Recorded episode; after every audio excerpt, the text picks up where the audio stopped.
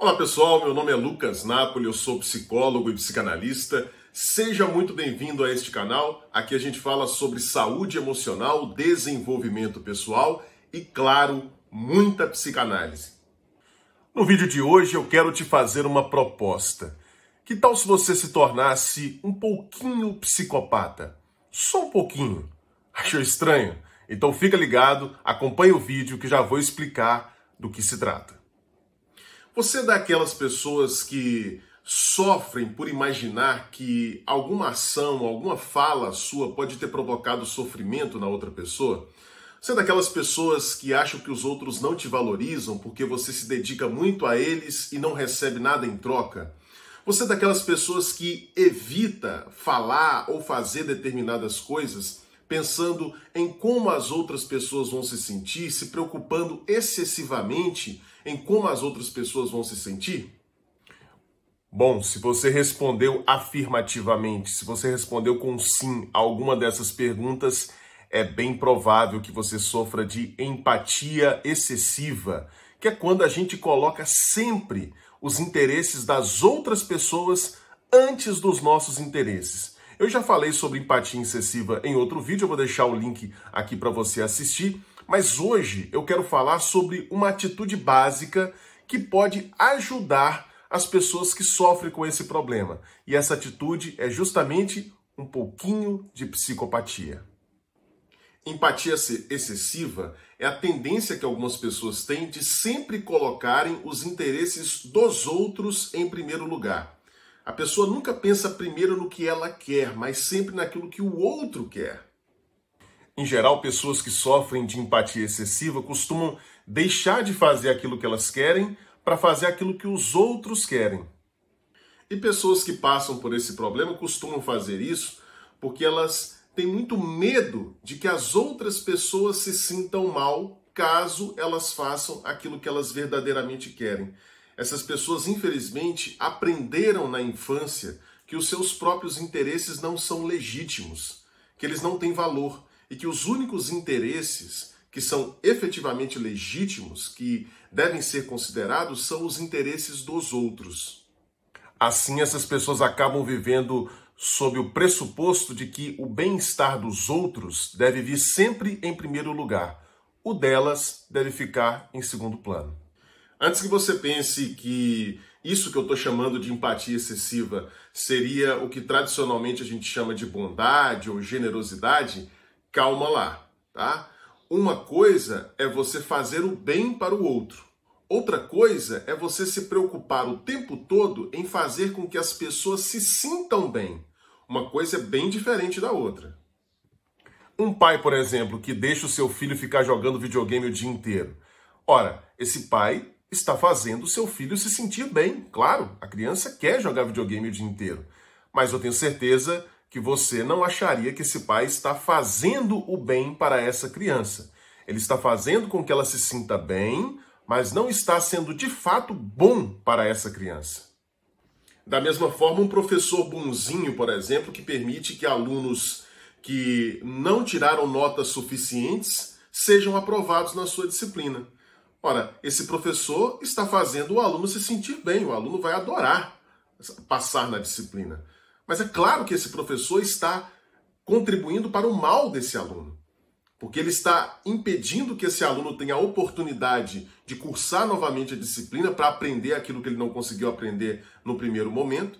Então, ele não está ajudando esse aluno de fato, ele não está sendo bom para esse aluno. Ele só, está fazendo esse aluno se sentir bem. Por isso ele é bonzinho e não bom. Tanto esse pai quanto esse professor que eu citei como exemplos, eles são bonzinhos. Essa, aliás, é a principal diferença entre o bonzinho e o bom. Eu já falei sobre isso também em outro vídeo, eu vou deixar o link aqui para você. Uh, o bonzinho, ele só está preocupado em atender aos interesses imediatos das pessoas com quem ele se relaciona. Ele só está preocupado em fazer as pessoas se sentirem bem. Por isso ele é bem visto pelos outros. Mas quem é efetivamente bom pode frustrar os desejos imediatos do outro, mas está preocupado com o bem do outro no longo prazo. O bom não quer ser visto como bom pelo outro, ele quer fazer o bem para o outro. O bonzinho não. O bonzinho está preocupado com a sua imagem. Ele quer que os outros o vejam como bom. Essa é a principal diferença, por isso, ninguém diria que esse pai e esse professor que eu citei como exemplos são bons. Eles são bonzinhos.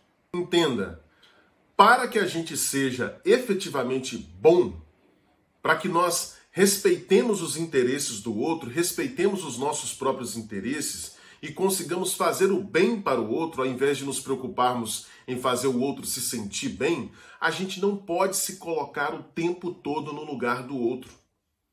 Esse pai, por exemplo, que eu citei como exemplo, por que, que ele deixou o filho ficar jogando videogame o dia inteiro?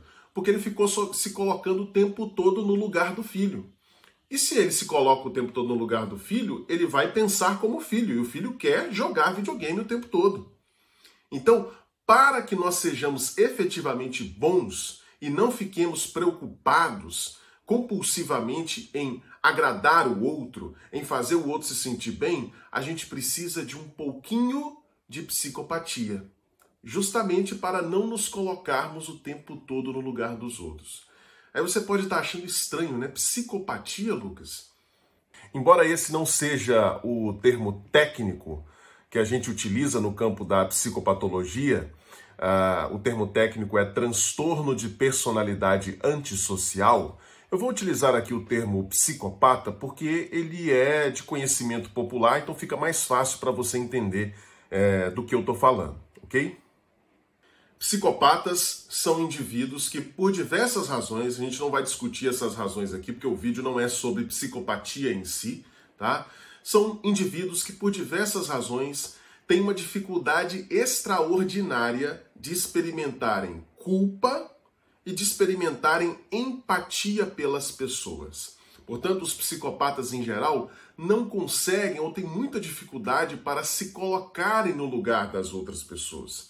É por isso que muitos bandidos, não todos, mas muitos bandidos cruéis são também psicopatas. O fato de não conseguirem se colocar no lugar das suas vítimas facilita para os bandidos psicopatas cometerem os seus crimes, como assassinatos, roubos, sequestros, etc. Né?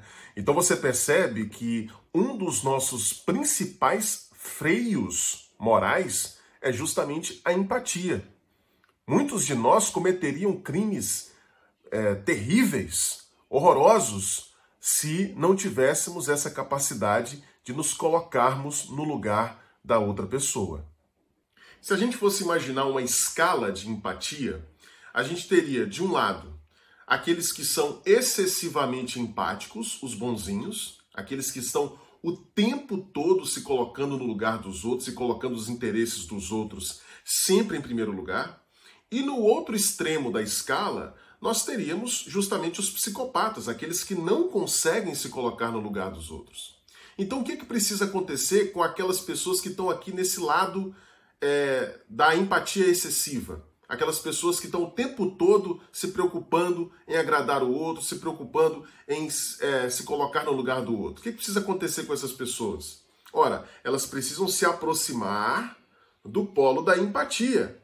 Claro, elas não precisam chegar lá no polo da empatia, da, digo, elas precisam se aproximar do polo da psicopatia, né?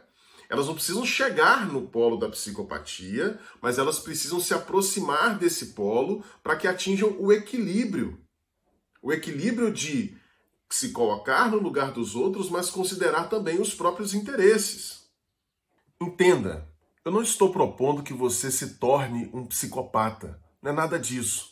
O que eu estou propondo é que você injete pequenas doses de psicopatia no seu dia a dia porque isso fará com que você evite se colocar o tempo todo no lugar das outras pessoas.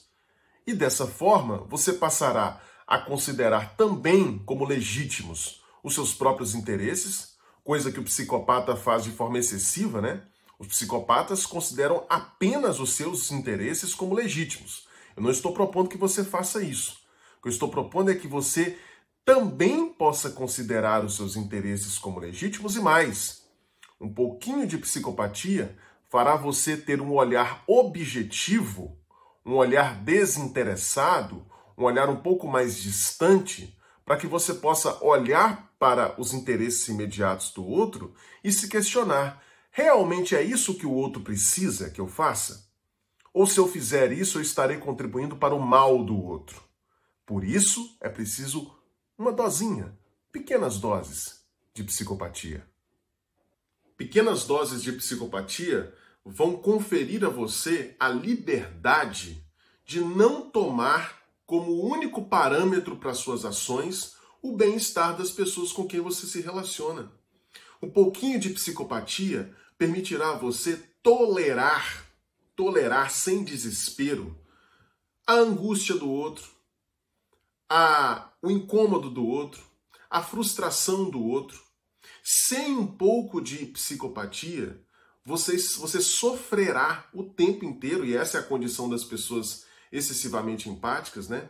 Elas sofrem o tempo todo com ah, qualquer incômodo que venha a ser experimentado pelo outro, qualquer frustração que venha a ser experimentado pelo outro. Um pai, por exemplo, excessivamente empático, ele vê o seu filho chorando porque não ganhou uh, o presente que queria, porque não pôde jogar videogame o dia inteiro, ele vê o seu filho chorando, ele sofre muito com isso. E aí ele acaba deixando o filho jogar videogame o dia inteiro. Se esse pai tiver um pouquinho de psicopatia, ele vai ver o filho chorando e vai suportar a angústia de ver o sofrimento do seu filho, um sofrimento que ele sabe que é necessário para a educação dele, que ele sabe que é necessário para o crescimento dele. Sem esse pouquinho de psicopatia, esse pai voltaria para o padrão de empatia excessiva. O psicopata, ele não está nem aí para os interesses do outro, ele não está nem aí para a dor do outro. Você não precisa chegar a esse extremo. Mas você precisa ter a distância suficiente, a distância mínima, para avaliar se os interesses do outro são legítimos e para considerar também os seus próprios interesses como legítimos. Sem esse pouquinho de dose de, de psicopatia, você não consegue fazer isso.